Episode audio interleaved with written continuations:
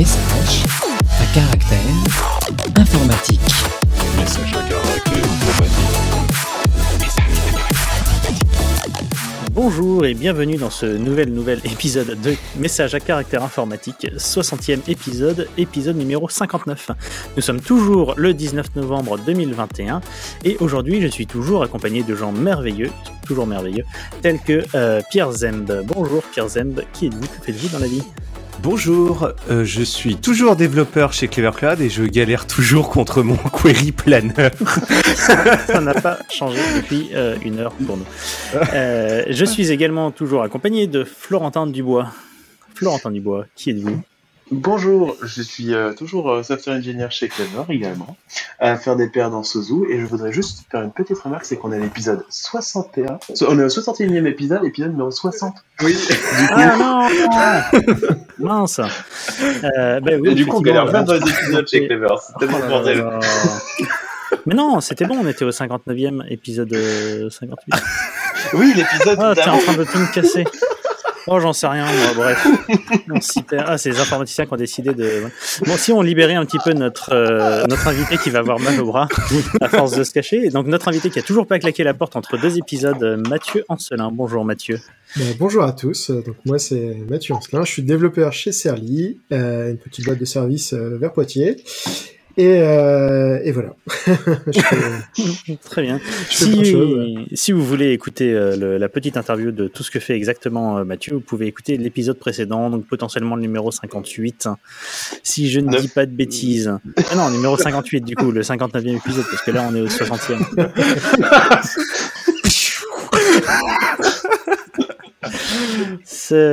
Bref, donc euh, passons, euh, passons tout de suite euh, à un lien société à nouveau. donc Planet Scale qui vient de qui est generally available. Est-ce que tu nous expliques ce que ça veut dire, Pierre? Oui, alors Planet Scale, c'est une boîte assez récente qui propose du, du managé. Euh, c'est notamment une boîte qui a été montée par les, les mainteneurs de- d'un tool open source qui s'appelle Vitesse, qui est un système de clustering qu'on peut mettre par-dessus du MySQL. Donc c'était euh, c'était assez connu parce que c'était le euh, derrière euh, YouTube.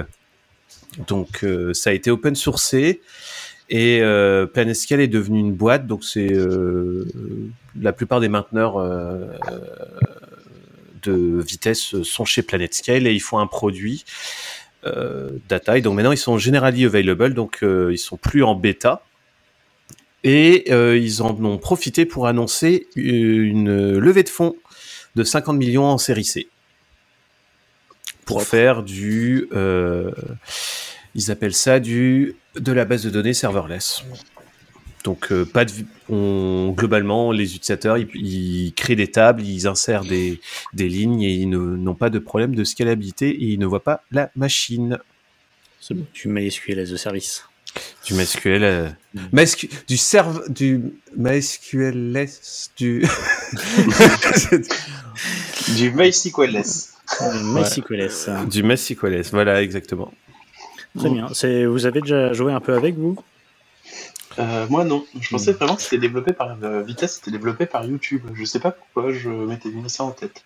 Le, le, le free tier de Planet Scale est impressionnant, je me souviens. Ouais. Euh, pricing, genre free, t'as droit à 10 gigas, 10 gigas de stockage par mois, 100 millions de, de 100 millions de read et 10 millions de write Ouais, quand même. et 1000 connexions en free tier quoi.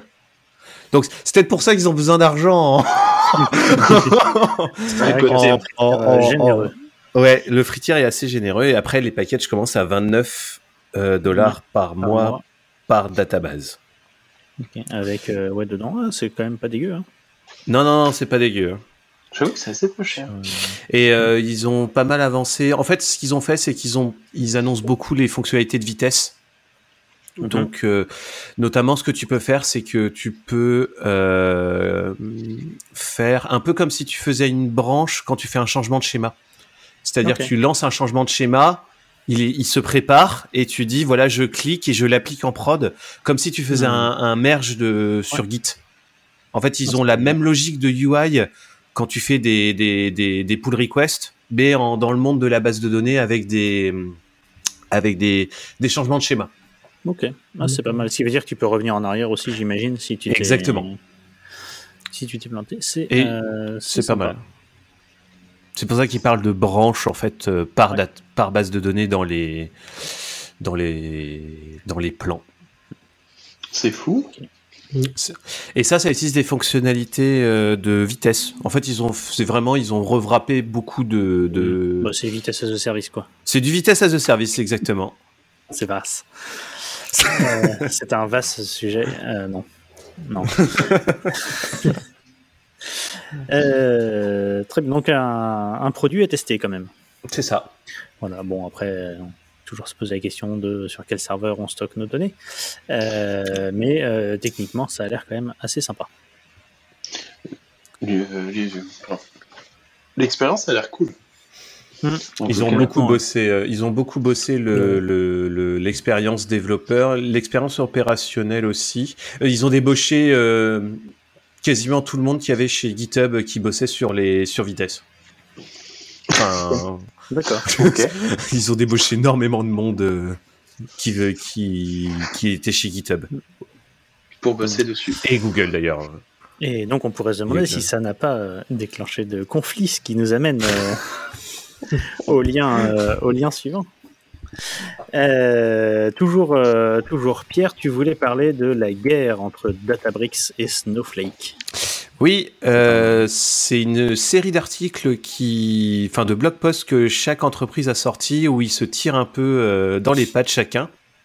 Alors, de, pour ceux qui connaissent pas, Databricks et Snowflake, ce sont des plateformes data, d'analytics en SaaS. Donc globalement, vous poussez la donnée dans du Databricks ou du Snowflake et ça vous permet de faire tourner des- de l'analytique, euh, enfin à gros volume.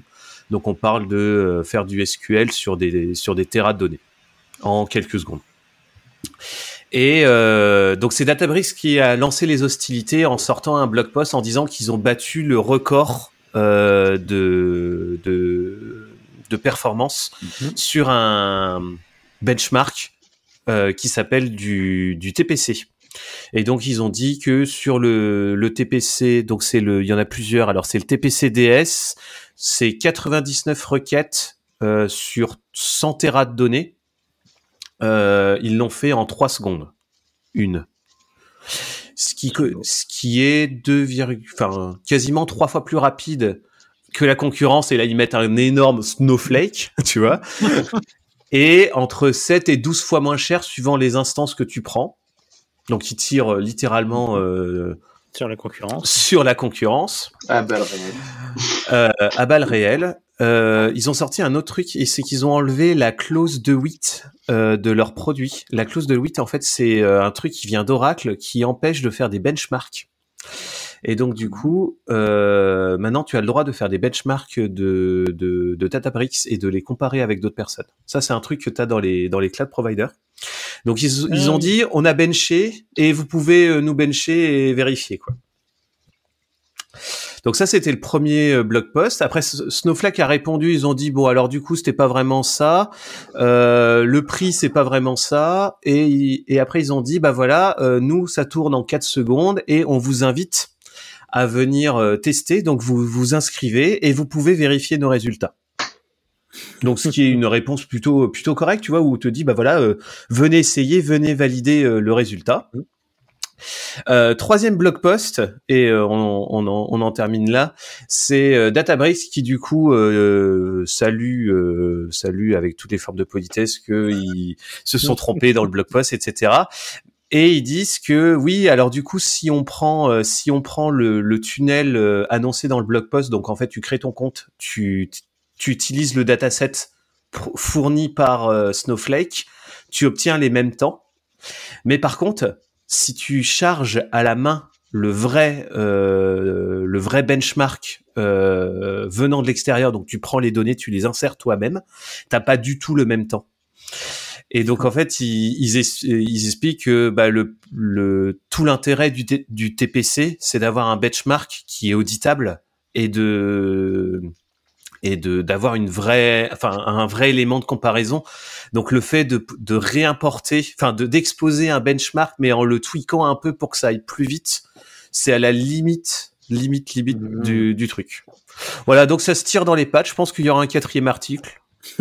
On verra bien. Faut, faut suivre, on peut, voilà, on peut acheter du popcorn. On peut acheter du popcorn. Tout ce qu'on peut retenir pour le moment, c'est qu'ils ont enlevé les- la clause des 8 chez Et, euh, Snowflake et Databricks. Oui, les deux, les deux ont enlevé, ouais. Comme quoi, ça aura servi à quelque chose. Euh, juste pour euh, information, je, je regardais pendant que tu parlais, TPC, c'est Transaction Processing Performance Council. Oui, Il n'y a qu'un seul P dans le, dans le truc. Oui. C'est une organisation euh, non-profit, comme ils disent, qui, En fait, qui produit des benchmarks. C'est ça, hein c'est ça exactement. En fait, en, etc. dans les années 80, euh, tu avais toutes les boîtes de bases de données en fait qui sortaient des benchmarks euh, en disant oui, moi je suis meilleur, moi je suis machin, moi je suis truc. Et en fait, il y avait aucun élément de comparaison et tu les, les avais des gens qui sortaient des benchmarks sans faire des tests et donc c'était vraiment le Far West. Et donc ils ont le TPC, ils ont dit on va arrêter, euh, on va arrêter, on va donner un cadre et donc on va te fournir des euh, des modèles de benchmark en disant bah voilà les types de requêtes, voilà les, le type de données, voilà la volumétrie. Et euh, et toute la chaîne doit être auditable pour pouvoir se dire bah voilà est-ce que c'est euh, le query planner qui prend du temps? Est-ce que c'est Mhm. l'exécution? Et ils ont sorti euh, des, des, des benchmarks pour plein de trucs donc tu as le TPCDS donc c'est pour vraiment le, le, le- les data lake Et il Mais t'en Decision. Support, ouais, donc c'est ça. En Ouais, fait, c'est t'en- 99 euh, queries avec différentes complexités, etc., des Exactement. etc., qui permettent de tester tout le tout un range de, ouais, de fonctionnalités, quoi. Ouais, voilà, c'est ça. Et donc, les- le TPCDS, je crois que c'est pour les, les data lake. Et après, tu as des, t'as des TPC aussi pour, euh, pour les bases de données un peu plus classiques. euh, si tu veux juste faire de, des, un peu de, de, des usages web, tu as des usages plus data. Enfin, tu as vraiment plein, plein de benchmarks pour ça. Ok, Voilà. c'est intéressant. Je connaissais pas du tout, donc je découvre. euh, Le je, fait je qu'il découvre faut faire ce, des, ce euh, test. Il faut passer par un tiers pour faire les tests. Non, euh, ouais, alors tu peux soumettre tes résultats euh, sur le site TPC. Je sais pas trop comment ça marche. Tu... Alors, le, le site TPC qui est link dans le premier article de Databricks. Databricks, euh, déjà il me dit qu'il n'est pas disponible en HTTPS et ensuite il hang en... Alors j'accepte de passer en HTTP. Ah. Bon, donc, euh, donc voilà. On peut en Euh, conclure il qu'il a peut-être euh, il a peut-être pas apprécié le dernier benchmark. je sais pas. Euh, très bien. Euh, là, je n'ai vraiment aucune idée. euh, De comment Ah faire si, une on peut parler de performance. euh, tu, tu parlais de, de, de benchmark qui avait un certain âge. Il y a autre chose qui a, qui a un certain âge, notamment achat proxy. Et, et du, son premier nom, Zprox. Zprox, waouh. Ouais, J'ai découvert ça aussi, j'étais ça. euh, j'étais pas outré, mais j'étais... euh, Bah, j'ai toujours connu un Proxy, quoi. C'est ça. Et euh, du coup, ça a fait bizarre. En fait, le lien du coup qui euh, dont on parle, c'est un blog, un billet de blog post fait par euh, Willy Tarot, qui est le un des founders de d'HaProxy, de cette prox du coup, qui euh, fête les 20 ans de, de l'open source de. Et, euh, et du coup, qui retrace du coup l'histoire et les décisions qu'ils ont euh, ils ont prises depuis. Et euh, du coup, en- en- globalement, j'ai vous aurez dans le résumé de l'épisode les différents points qu'on sur la timeline de Chaproxy. Et euh, ce qui est cool à savoir, c'est qu'au départ, à Chaproxy, c'était pas du tout euh, prévu pour euh, être un load balancer. C'était plutôt un outil de test pour pouvoir euh, jauger les applications, voir si elles étaient, euh, elles étaient, euh, elles encaissaient la charge sur des clients en 28 kilobits Par seconde. par seconde. C'est important de le préciser. Mm. Alors qu'aujourd'hui, on rappelle, euh, le Proxy, ça tient largement euh, bah, des trafics beaucoup plus gros. quoi. Bon, les Gigabits. hein. Et, euh, et du coup, voilà, donc ça c'était en 1999. Ensuite, il s'est passé euh, en 2000. En fait, ils se sont dit qu'ils rajouteraient bien euh, une feature qui est de pouvoir réécrire les, euh, les, les URL basées sur une regex. Et de là est parti le fait que, euh, que justement, ils allaient introduire des nouveaux mots-clés tels que listen et server. Et de là est l'aventure achat proxy quelque part, j'ai envie de dire. Et du coup, il repasse sur les euh, 20 dernières années, notamment quelques euh, features intéressantes qui sont arrivées, comme le support d'H- PV6 en, en 2003. Euh, les, le premier, les premiers checks euh, L-check en 2002. Et surtout, moi, ce qui m'a intéressé euh, plus récemment, c'était euh, euh, HAProxy 1.6 en 2015, qui a vraiment apporté euh, plein de choses. Euh, non, je dis des bêtises, c'est pas un 6, c'était. Euh, j'ai perdu, j'ai perdu mon truc. 2017, pardon, la 1.8, qui a apporté justement euh, toutes les features d'achat proxy moderne, donc la gestion plus en process mais en multithreading, le, les nouvelles API qui sont euh, l'achat proxy runtime API et euh, du coup plus tard l'achat proxy data plane API. Et du coup, en fait, toute la refonte vers euh, la nouvelle version de Proxy qui est la 2, 2.4 ou 2.5, je sais plus exactement. Euh, je l'ai plus de tête. Donc, c'est la 2.4, pardon. Et, euh, et du coup, du coup, euh, l'implémentation d'HTTP2 et peut-être un jour d'HTTP3. Et, et voilà, donc. Plein de nouvelles features. Je sais pas si vous voulez en parler, vu que vous avez le détail de la timeline sous les yeux. Des choses que vous, vous ont frappé, peut-être? C'est une sacrée évolution hein, quand tu vois le, le, le, le- tu pars de on va même si tu pars de HA proxy 1.0 tu vois tu, tu défiles la timeline c'est super impressionnant d'avoir euh, Bah, l'effort de pousser toujours autant le, le, le soft sur euh, plus de attends, Sur 20 ans. sur 20 Sur ans ouais. 20 ans, ouais. Sachant qu'on voit du coup l'évolution de d'achat proxy, notamment entre 2010 et 2015, il y a eu beaucoup moins de grosses features. Et je me demande s'ils n'ont pas justement euh, retravaillé un petit peu le moteur en interne et fait du close source pour pouvoir, pouvoir euh, bah, financer la boîte achat proxy et pouvoir continuer à subsister. Et euh, je vous avoue que j'ai plus la, la réponse en tête de, de l'article. Euh, voilà. Et euh, qu'est-ce que je veux dire? Ce qui me fait penser du coup euh, si euh, que récemment, en parlant de load balancer et d'achat proxy, on a eu un, non, eu. Google a eu un problème avec ses load balancers qui a mis Snapchat et Spotify et d'autres dans le dans la panade, ainsi que nous d'ailleurs de, de mémoire parce qu'en fait il y a euh, on, a- on envoie des données chez euh, Datadog et il se trouve que Datadog ont des LB euh, de chez Google, ce qui a Ah. fait sauter quelques flux de données de mémoire. Certains de nos clients envoient de la donnée chez Datadog. Je, je préfère rassurer. On n'envoie pas la donnée de nos clients comme ça chez Datadog euh, gratos. Effectivement, ça m'est pas venu à l'idée. Ils ont configuré pour que ça envoie de la donnée chez, chez Datadog. C'est Voilà. quelque chose que tu as utilisé, toi, Mathieu, euh, achat proxy ou? Euh, je, l'ai- Nginx je, je l'ai utilisé euh, bah, de même que Nginx euh, un petit peu au cours de ma carrière, etc.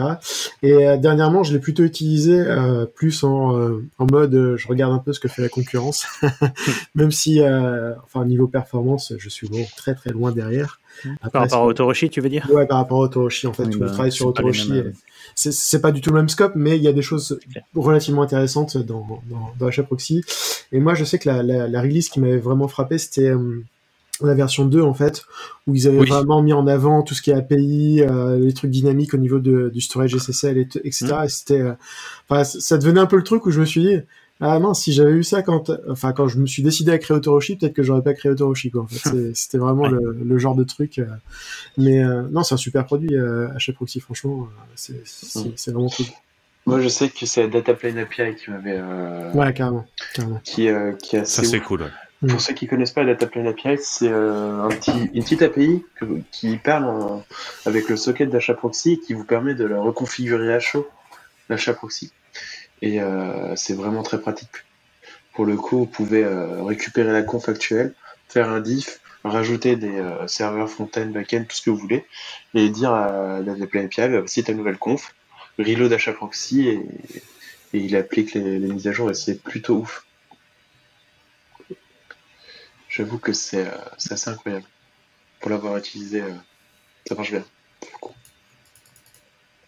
Ouais, T'as un support de MQTT j'avais oublié ça ouais ouais. Oui, ouais, ouais, dans HTTP2, j'avais oublié ça tiens euh, avec HTTP2, ouais. C'est assez ouf. HTTP2 WebSocket et MQTT Protocol 2021 Open Tracing. Et oui, et Prometheus Et- aussi, ils exportent. Ouais. euh, on peut, vous pouvez loader leur- mal. euh. le, Mm, ouais. le share object euh, Prometheus et du coup sur la WebSocket de mémoire vous pouvez exposer les, vous pouvez demander les métriques. Pas mal. Ou nous, ou vous pouvez les exposer directement via la conf euh, sur un slash metrics. Euh, Je sais avoir configuré ça. Donc ouais, non, c'était plutôt cool. Je sais pas si vous voulez parler de plus de choses dessus. C'est mon petit je suis en train de euh, regarder. anniversaire. Euh, bravo, C'était les euh, 20 ans. Oui, Euh, bravo. Bon anniversaire. Joyeux anniversaire. ouais. Euh, du coup, sur une transition complètement difficile, Vas-y. tu tu l'as ou? Non Moi, je l'ai pas. Bah, J'ai pas de. Je comptais sur le fait que Pierre allait nous forecaster quelque chose là-dessus. Euh, Oh. Non, pas mal. Euh, donc, apparemment, il y a des gens qui utilisent du machine learning pour euh, faire euh, De l'estimation de ressources de requêtes SQL. de, En fait, requêtes SQL, c'est ça? Ouais, en Oh, fait, c'est euh, c'est un blog de Twitter qui euh, du coup euh, déborde de, de données et qui explique en fait qu'ils ont euh, des problématiques quand ils, éc- ils exécutent du SQL sur leur Terra et sur leur Terra de données. Notamment, ils ont trois problèmes. C'est que bah, s'il y a des utilisateurs qui arrivent avec une query gigantesque, bah, ils prennent toutes les ressources et avant que le système ait le temps de scale, bah, ils, ils arrivent à faire saturer le système. Le deuxième problème, c'est que les développeurs qui travaillent, ils ont pas forcément la, enfin les ingénieurs data ont pas forcément la connaissance de l'impact d'une query SQL. Mhm. Et euh, troisième problème, c'est que quand tu travailles avec des environnements élastiques, le fait de pouvoir faire du forecast, donc pouvoir prévoir en fait quand est-ce que tu vas avoir des ressources, ça te permet d'avoir du capacity planning et de prévoir et d'avoir de la maintenance. Du coup, ils ont ils ont fait un papier de recherche euh, sur du coup comment pouvoir prévoir les usages euh, SQL. Euh, L'article est, est assez intéressant, euh, notamment dans l'approche, c'est-à-dire que dans la plupart des papiers que j'ai parcourus, en fait, ce genre de système est entraîné en prenant les query plans générés par les moteurs. Et en fait, là, ce qu'ils ont fait, c'est qu'ils ont, ils ont pris la logique complètement inverse. C'est qu'ils ont entraîné à partir des, des requêtes SQL, des, des SQL statements. Ils ont tout entraîné à partir de ça et avec les, les, les logs qu'ils avaient de, des vieilles requêtes. Donc en fait, c'est un système qui est complètement agnostique euh, du, du moteur SQL ou du query plan ou de whatever. Et ils, et ils avaient 97% de de de enfin ils approchaient à 97% de l'estimation. C'est plutôt dire intéressant. être capable de, de, de, de prédire leur facture AWS. Alors c'est la facture Google Cloud, mais oui. Incroyable. c'est ça. Et, et le développeur saura combien il, co- combien il paye. Et ça, c'est beau. Mais c'est un vrai problème. hein. Quand tu, sais, quand, tu es sur des plateformes multitenantes et que tu essayes de, de, de, de faire de l'allocution, enfin de, de gérer tes ressources d'infrastructure en data, bah, suffit que tu as 15 000 utilisateurs qui font des requêtes qui sont euh, gigantesques parce qu'il n'a pas la, il a pas forcément la vision de l'impact d'une query comme ça, bah, tu peux saturer un système euh, super facilement. Ça me rappelle une histoire que tu m'as racontée il y, a a pas si peu de temps sur une personne qui faisait une requête SQL qui faisait un full scan de mémoire. Et vous manquait un index. Ou c'est un article de blog plus. C'était euh, si c'était un blog post, euh, oui c'était un blog post de- d'un gars qui a qui euh, expliquait les index en prenant une query euh, ça. une query Ah oui. qui se déclenchait en full scan. En fait, ça t'apprenait à lire le, le, le explain en Mm. SQL et te dire bah là, faudrait peut-être un index. tu. Euh, on mettra le lien, faudrait que je le retrouve. Oui, c'est euh, le nom de l'article, ça doit être quelque chose comme comment j'ai appris à utiliser les index pour 5000 dollars? Parce que c'est- enfin, les 5000 dollars, c'est ce que ça lui a coûté. Bah, c'était chez PlanetScale d'ailleurs. Ah, Planescape.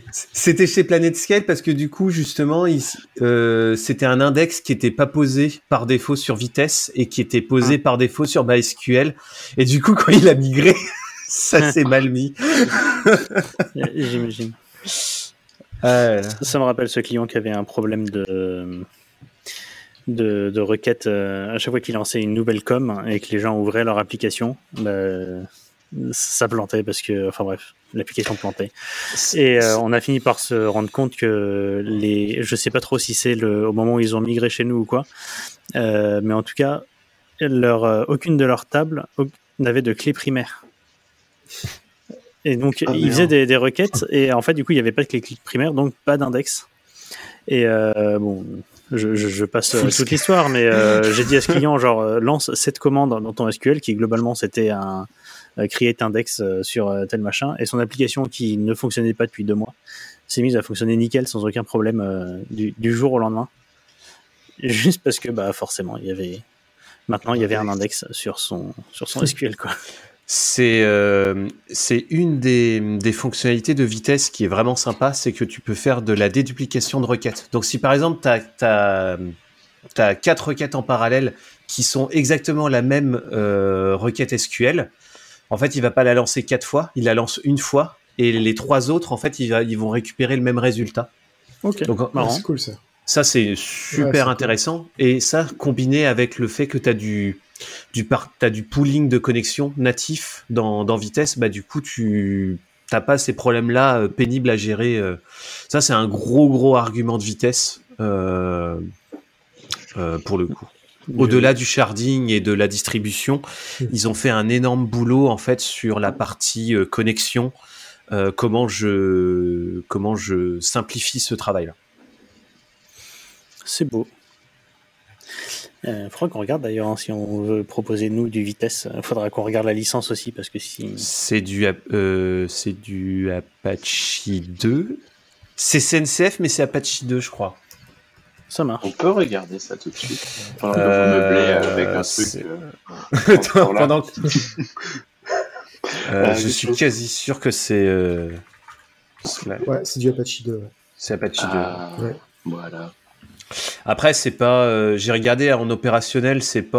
euh, C'est pas drôle, c'est- drôle. c'est bah, c'est un système distribué. En fait, c'est une surcouche à MySQL. Donc, tu, Mhm. dois embarquer des MySQL et en démarrer à la volée. Euh, Enfin, tu vois, il y a, il y a un peu de boulot.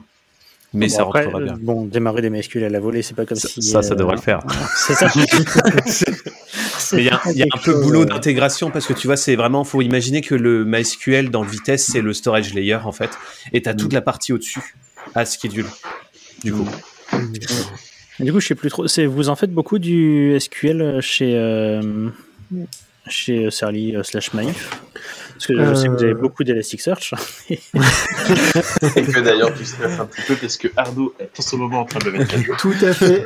Et euh, j'ai une appli là qui est en train de, de tomber, redémarrer, etc. Je, je, je sens que c'est plus ou moins lié à ça, mais euh, on verra, on verra ça après le après l'enregistrement du podcast. C'est bien sûr une maintenance prévue euh, et, Tout programmée. hein. Tout à fait. euh, soit, Il n'y a pas de souci. On vous avait pas dit que le thème de l'épisode c'était venez débugger l'élastique de Maïf avec nous. Ouais, c'est bien, j'ai le support avec moi et tout, c'est nickel. Mais du coup, ouais, euh, beaucoup de SQL ou plus du, du NoSQL bah, en fait, euh, on a eu euh, une période comme tout le monde, on, a- on s'est lancé sur le NoSQL comme des, comme des enragés, etc. Et c'est vrai qu'on a tendance à vachement revenir sur du, sur du SQL, et notamment surtout du Postgre, en fait. parce que, bah, parce que franchement, c'est cool, quoi, ça marche super bien. tout le monde sait faire du SQL. Enfin, franchement, c'est Et parce que tu peux mettre un index dans ton fil de JSON. Exactement. Et ça, Ça, ça, c'est ça, ça, marche très bien quand même. Non, non, ouais, c'est. Enfin, on, je, enfin, j'ai l'impression quand même qu'on revient beaucoup là-dessus et c'est, c'est pas plus mal en fait. Et en plus, il y a, alors je vais parler euh, dans la sphère JVM, après ailleurs c'est, c'est, c'est, c'est autre chose, mais euh, on a de plus en plus de drivers qui se veulent réactifs et tout, bon, avec les limitations qu'il y a quand même euh, au niveau des, des protocoles de communication, euh, enfin des protocoles de, de base de données, mais on a de plus en plus de drivers réactifs, etc. Donc c'est plutôt, euh, plutôt cool. C'est, c'est- ça marche vraiment bien. hein. PostgreSQL prend vraiment énormément en, en- en termes de marché. Maintenant, quand tu fais du, du spanner, tu as maintenant une terminaison, euh, une terminaison PG. Et euh, j'ai même vu Mongo. Alors, je sais pas si c'est là dans la version SaaS ou dans, enfin, dans la version as a service ou dans la version open source, mais j'ai vu euh, support SQL. Donc, euh, enfin, Ah ouais. ouais, j'ai pas testé, mais euh, euh, Ah, puis même, t'as des trucs genre Cockroach aussi, je crois qu'ils font du, une terminaison. Euh, Oui, Cockroach, Postgre, là, des c'est choses comme ça. proto euh, Postgre, ouais. Ça, c'est du, c'est du, il y a énormément là de, de, de- d'engouement autour de PG et de son protocole. Beaucoup plus que MySQL d'ailleurs. hmm.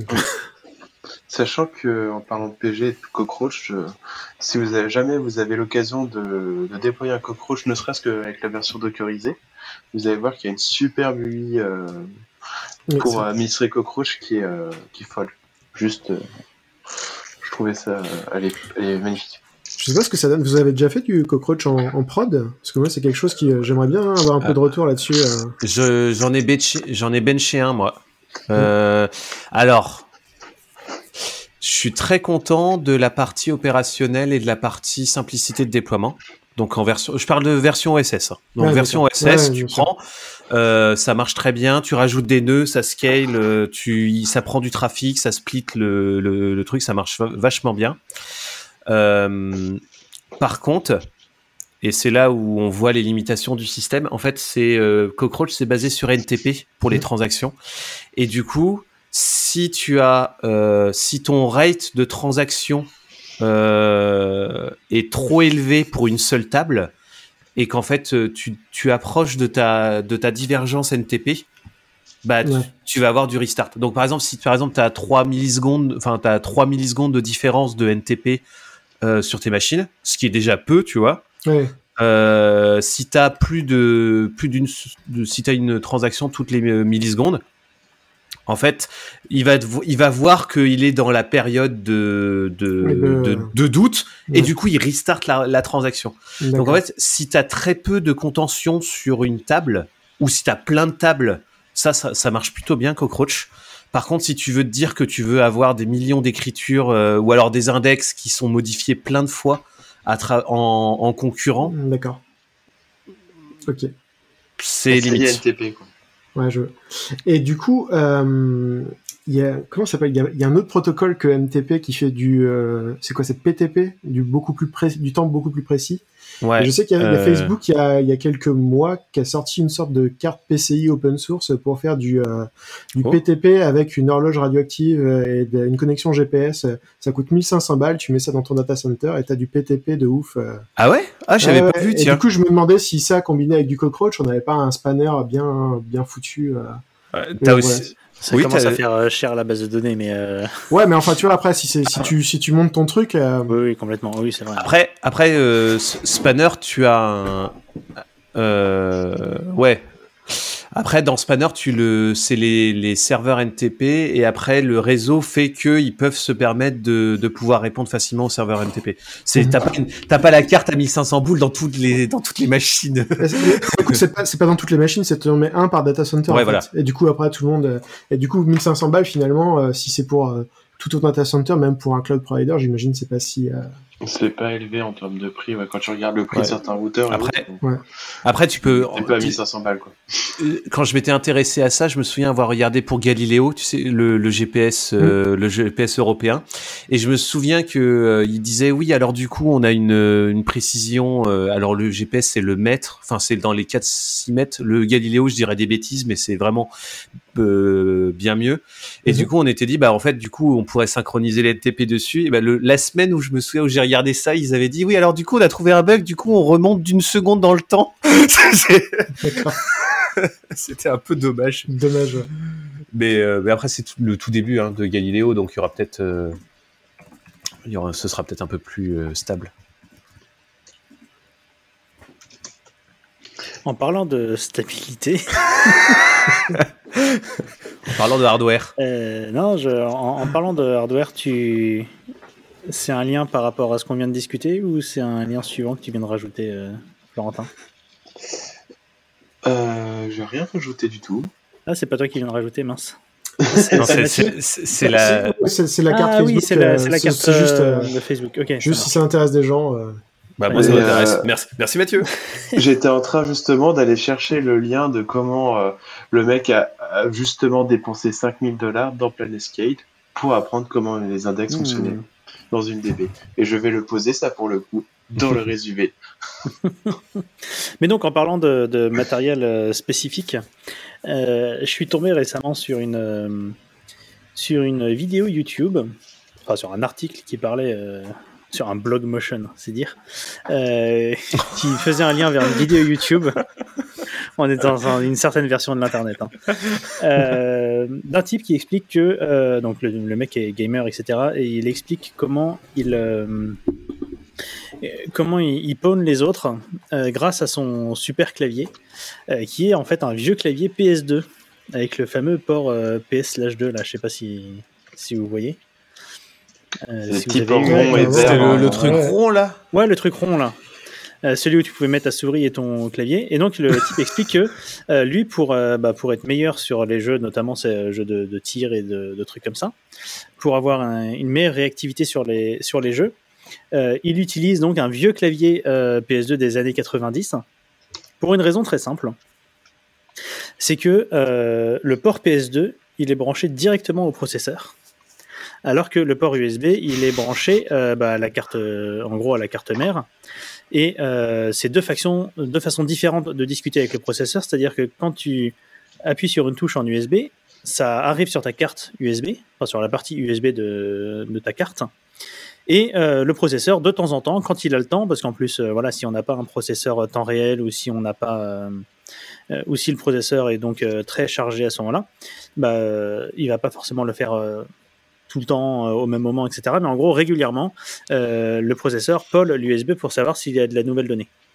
Ce qui veut dire que si par exemple tu dois aller vers la droite, tu bourrines, euh, tu bourrines ta touche pour aller vers la droite, donc la touche euh, D, si je dis pas de bêtises. Euh, tu bourrines ta touche D pour aller vers la droite. Et, et en USB, euh, si tu appuies, alors je sais pas exactement combien c'est de millisecondes, j'ai oublié, mais euh, si tu appuies, je sais pas, trois fois sur ta touche vers la droite dans, la même, euh, dans le même time de, de Paul, ben, en fait ça va compter que pour une seule fois. C'est-à-dire que quand le processeur va aller regarder ce qu'il y a, ben, il voit qu'il qu'il y a eu un appui sur cette touche-là et euh, Ah. il, va le, il va le prendre. Alors que les claviers PS2, donc à l'ancienne, donc c'est vraiment du port, euh, c'est de l'input dans le processeur. Et comme les processeurs, alors là, je vous, euh, je vous invite à aller voir la superbe conférence de, euh, j'ai fait une conf avec lui, mais j'ai oublié son nom, à Devox France, euh, qui parle des processeurs et de l'évolution de- du processeur Michael- x86. Michael euh, Ortiz, Michael Ortiz ou un truc comme ça. euh, ouais, exactement. Samuel, Samuel Ortiz. Samuel. Samuel. Euh, super, on pourra vous mettre le lien aussi euh, vers sa conférence qui explique un peu comment fonctionnent les processeurs, etc. Très, très Mais bien. en gros, les processeurs actuels, euh, ils sont censés être compatibles avec des programmes compilés pour les processeurs. euh, Donc, je parle des x86, hein, donc AMD et Intel, en gros. Euh, oui, je suis en train de faire une grosse dig- digression sur mon. sur mon non, mais ça permet de- d'expliquer, vous comprenez. Euh, mais bref, en gros, les nouveaux processeurs euh, Intel, on peut lancer des systèmes qui ont été compilés pour des processeurs Intel des années 80. En gros. Et euh, là, c'est la, la même façon. euh, donc, tout ce qu'on trouve dans les processeurs actuels, euh, c'est les mêmes fonctionnalités que dans les anciens. Et notamment, si tu as encore un port PS2 sur ton PC, il va être compris en, fait en input dans le processeur direct. C'est-à-dire que quand tu vas cliquer, à chaque fois que tu vas cliquer sur un bouton, ça va faire un interrupt sur le processeur et en fait tu vas être prioritaire sur tout le reste. Excellent. Que dans ton jeu de tir, le moment où tu as besoin d'aller très très rapidement à droite, de te baisser ou de faire euh, je sais pas combien de sauts ou je ne sais quoi, ça va être pris en compte directement dans ton processeur et donc ça, tu seras plus performant dans le, dans le jeu. Et donc, euh, la vidéo, euh, le type présente son clavier de gamer, qui est effectivement un- le vieux clavier gris là, des, des années 90. hein, Où, euh, bon, alors on passe sur le côté, les touches peut-être un peu dures à appuyer, mais euh, bon, je crois qu'il le maintient assez bien nettoyé. Mais du coup, avec le port PS2, il est beaucoup plus rapide que les claviers USB. Il y a- Et voilà. Et donc, euh, Ça se fait encore sur les cartes mères, euh, les ports PS2 bah, sur les tours, euh, potentiellement, euh, bah, faut trouver la bonne tour, mais. Mais potentiellement, euh, voilà, souvent elles sont bouchées, tu sais, parce qu'ils disent, euh, ouais, on va économiser sur le, le petit. euh, C'est comme les lecteurs CD des, des serveurs, quoi. Ouais, c'est ça. mais, euh, mais donc voilà, et donc le, le- moi je trouvais ça marrant, euh, effectivement, comme le type euh, finit son article. Bon, l'article fait quatre lignes avec euh, au milieu la vidéo YouTube. hein. Mais, euh, mais comme le, donc la vidéo le conclut et le- l'article aussi, euh, pour une fois qu'un vieux truc d'il y a 20 ans est finalement plus performant euh, les dernières évolutions. Après, voilà, l'USB, ça vous apporte euh, pas mal de choses. Euh, le fait de pouvoir rebrancher un autre clavier à votre premier clavier, enfin, enfin le fait de pouvoir, c'est c'est serial bus, quoi. Donc, l'idée, c'est que tu puisses brancher beaucoup plus de choses, alors qu'en PS2, tu peux brancher qu'un seul truc sur ce port-là et, c'est tout. Donc, il y a des évolutions, mais en termes de performance, notamment sur des, cas de, en l'occurrence de jeu, tu es beaucoup plus performant avec un clavier PS2. Voilà. Donc là, tout le monde va se jeter chez les antiquaires et ils vont tous vendre leur clavier PS2 qui traînent. euh. Mm. J'en ai deux ou trois à vendre s'il y en a que ça intéresse. On mettra le, le lien du bon coin. Est-ce que pendant qu'on y est, on ne vendrait pas les souris à billes Parce que celles-là, elles sont aussi branchées avec le même type de port. Euh, ouais, c'est du PS2 aussi, ouais. Ce qui fait que vous ouais. serez meilleur avec un vieux matos. c'est clair. Voilà, je viens de faire remonter le cours des vieux, euh, Voilà, Des vieux matos. du vieux matos. excellent. Et, euh, et du coup, j'ai retrouvé euh, le nom de ta conf, c'est Initiation à la concrète à la virtualisation avec Samuel Alors, celle-là, on l'a faite avec Samuel, mais euh, si tu cherches, euh, je te donne la tâche de, de chercher. Et Samuel Ortiz, euh, au même Devox, a fait un autre truc sur euh, le processus de boot du Oui. processeur x86, qui est Mm. incroyable. Là, Bon, d'ailleurs, euh, pendant, le, pendant sa conf, il m'a taclé sur un truc que j'avais dit euh, où j'hésitais, sur la, la conf d'avant qu'on avait faite ensemble. Mais, euh, mais voilà. C'est Ah là là. pas mal. Je, Euh, je tout ça pour dire que euh, comme le vieux c'est euh, le vieux c'est bien mais parfois faut pas garder les choses vieilles trop trop longtemps et euh, pour ça il me semble que Pierre a un outil à nous proposer pour euh, euh, je suis resté pas mal du tout. Vraiment, là. Tu l'as pas vu venir. Ah non, je n'étais pas prêt. hein. Euh, ouais, donc, bah, euh, tout de cet épisode, c'est un, un projet open source par Apple. C'est assez rare de, c'est assez rare qui permet de faire de l'analyse de, des logs de garbage collection en utilisant Jupyter, donc le tool euh, de, d'analyse euh, web de machine learning si j'ai pas de machine learning, Ah ouais. de, de, où tu peux faire du Python dans ton, dans ton navigateur et tout. Euh, du coup, c'est un, un notebook Jupyter où en fait tu peux directement loader tes fichiers euh, de, qui correspondent à tes, à tes logs de GC. Et euh, je l'ai testé rapidement, il est pas mal parce qu'en fait on, il génère plein de graphes et il, ana- il fait le lien en fait avec les, les différents euh, les, les allocs, euh, les latences, euh, il fait la corrélation avec euh, les, ce qu'on appelle les stop the world, donc quand la JVM s'arrête et, et nettoie. Et euh, c'est assez cool d'avoir un outil web parce que euh, la plupart de ces trucs-là, quand on commence à vouloir essayer de, de, de, de, de tuner ça, on se retrouve à lire de, des fichiers de log à la, visuellement, c'est pas ouf. Et il y a énormément d'outils euh, un peu un peu en mode client lourd sur Windows euh, qui sont pas forcément à jour euh, par rapport à, à de nouveaux garbage collectors. Donc celui-là, il, il supporte J1, Shenandoah et ZGC. Même s'il y a certains euh, edge cases qui sont connus par la communauté. Et euh, comme c'est un notebook, bah, vous pouvez le partager et vous pouvez le modifier euh, très facilement. Donc euh, j'ai trouvé là le, le truc plutôt chouette pour éviter de se taper le client lourd. Surtout que c'est un notebook et du coup tu peux le faire tourner sur du Linux, du Mac et du Windows. C'est ça. Gros intérêt du truc.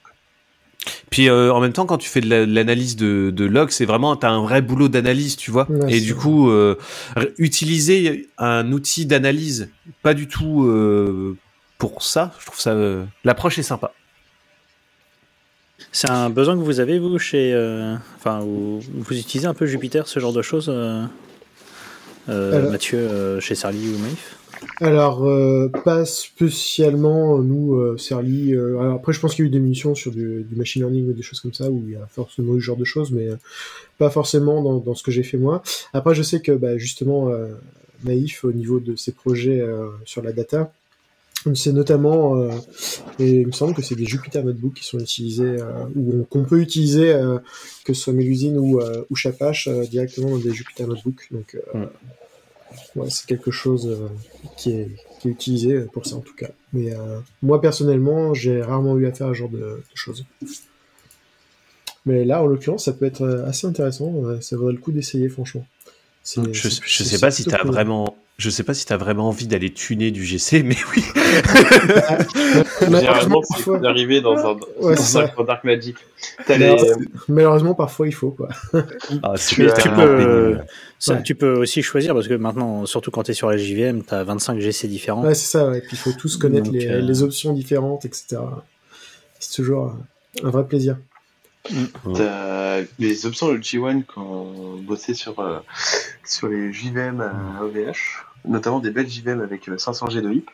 T'arrives et puis t'as, t'as dans la Javadoc, euh, ils arrivent, ils font bon. Alors du coup, ça, tu vois ce paramètre-là, si tu le set à cette valeur, il faut que tu augmentes celui-là de beaucoup. Sans te préciser plus, tu vois. Eh, de beaucoup. Doc officiel Oracle, hein, on précise. oui, log officiel Oracle. Et quelques lignes plus tard, ou paragraphes plus tard, tu as, dans le même style, au doigt mouillé, ça serait bien de mettre plus. Et les mecs sont au terrain, fait Ouais, alors du coup, je vais aller regarder sur internet et à la fin, tu commences à te faire des formules mathématiques cheloues en fonction du nombre de processeurs, de ta RAM que tu as à côté et tout. Tu fais Bon, je tente un truc, je lance la JVM, est-ce que ça plante? Non. Ma formule est pas si loin. Euh, Il y a un drôle. côté un peu dark magique à ces trucs-là. Du coup, un- avoir un tool qui permet de visualiser tes, tes, tes essais et de pouvoir recharger et te dire, bah voilà, je prends le- l'essai d'il y a une heure, euh, c'est quand même pratique. hein. Exactement, ouais. Même rien pour euh, faire le, le, le, le rapport, tu vois. Tu dis, euh, bah voilà, j'ai testé tout ça. Qui veut prendre la suite du- de ce projet-là ça Ah là là. Très bien. Je Eh bien, euh, nous arrivons vers la, la fin de cet épisode, sauf si vous avez encore un petit mot à dire. Mot. Non. Très bien. Alors, je vais bien sûr euh, procéder euh, sous contrôle d'huissier, comme on dit, euh, à la sélection de, de la musique. Donc, nous avons euh, des musiques euh, proposées par nous quatre. Donc, euh, j'ai le dé. Euh, si je fais entre 1 et 5, c'est Florent euh, Florentin d'ailleurs, pourquoi j'ai écrit Florent Je sais pas. Euh, C'est- comme les jeux vidéo chez moi où tu coupes à 8 caractères et tu fais des choix entre Flo ou Florentin. Je peux pas aller jusqu'à 1, non, c'était trop dur, 9 caractères. Je reprends donc entre 1 et 5 Florentin, entre 6 et 10 Julien, moi-même, entre 11 et 15 Pierre et entre 16 et 20 Mathieu. Attention.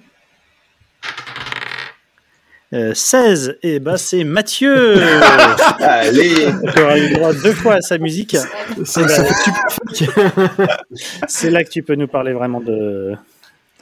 Euh, Donc tu parles de Bleed, c'est ça? De Bleed, ouais, c'est un morceau de- d'un groupe qui s'appelle Meshuga. Donc Meshuga, c'est un terme yiddish pour dire folie. Donc ça en dit long sur, euh, sur le type de musique qu'on va pouvoir euh, qu'on va pouvoir entendre. En gros, c'est du, euh, du, du, du métal, on va dire, très technique et surtout orienté sur du polyrythme. Donc on, on a des, des instruments qui jouent des rythmes différents et tout. Bon, c'est c'est un petit peu violent, mais c'est un truc que j'aime bien. Et notamment quand je code, j'aime bien mettre ça. Ça, ça me détend quand il y a des choses euh, voilà. Euh, d- désolé pour les auditeurs, euh, ça, ça peut être un peu violent, mais c'est... euh, moi j'aime bien. voilà. Dites-vous que ça, ça détend Mathieu. ça, dé- ça détend les voisins. Par contre, le clip est assez. euh, est pas très très détendant. Non, non, c'est un peu malsain. Euh, Je, crois, je, crois, je crois que ça parle de- d'un type qui fait une hémorragie du cerveau, quelque chose comme ça. Bon, bon, Très bien. tout à Avec fait... euh, des, des, des cafards qui se, qui se, qui se tordent là au sol. Ce qui- ce qu'il faut savoir, c'est que cette chanson, en gros, euh, quand, les, quand le groupe l'a euh, il l'a- l'a l'a enregistrée en studio, euh, bon, ils, ils ont fait le truc en mode studio, c'est-à-dire un petit morceau, etc., etc. Puis un jour, ils se sont dit, bon, ben, faut le jouer live, et ils ont mis six mois à réussir à la jouer live, celle-là, parce qu'elle est tellement Ah oui. compliquée, euh, le batteur a dû réapprendre à, à jouer de la batterie différemment pour y arriver, etc. Donc, euh, c'est le genre de truc un peu, un peu sympa. euh. Et en gros, pareil, à la guitare, donc je joue de la guitare, ça se voit un petit peu. C'est euh, pas forcément compliqué en tant que tel, mais euh, à tenir sur la distance et proprement, c'est une horreur. Donc, euh, Ouais, surtout avec tous les autres qui font des rythmes différents. etc. exactement, c'est bon, de, de, de, de bonne joyeuseté, qu'on va dire. Très bien. Voilà, voilà. Est-ce que vous avez un mot de la fin? Merci Mathieu. Merci, de m'avoir invité. Très bien, effectivement. Merci beaucoup, euh, Mathieu, de nous avoir rejoints, euh, surtout euh, prévenu euh, trois heures à l'avance. Euh, Alors, c'est pas ma faute, c'est la faute du, euh, de Microsoft. hein. Allez attendez, attendez, attendez, parce que C'est vrai, c'est vrai, c'est vrai. c'est complètement vrai. Je suis, je suis parti dans les spams. euh, parce que j'ai envoyé mon mail hier. Bon, ça, ça restait quand même tard, hein, on- qu'on se, se le dise. Mais euh, je suis parti dans les spams et euh, le, le batch se faisant toutes les nuits, Mathieu n'a reçu mon mail, euh, enfin le batch de, de sortie des spams plus ou moins. Euh, se faisant toutes les nuits, Mathieu n'a reçu mon mail que ce matin. C'est ça. Et donc voilà, mais il a quand même euh, accepté et à notre grande joie. Oui. Et. Donc euh, merci beaucoup et Merci de m'avoir merci. invité.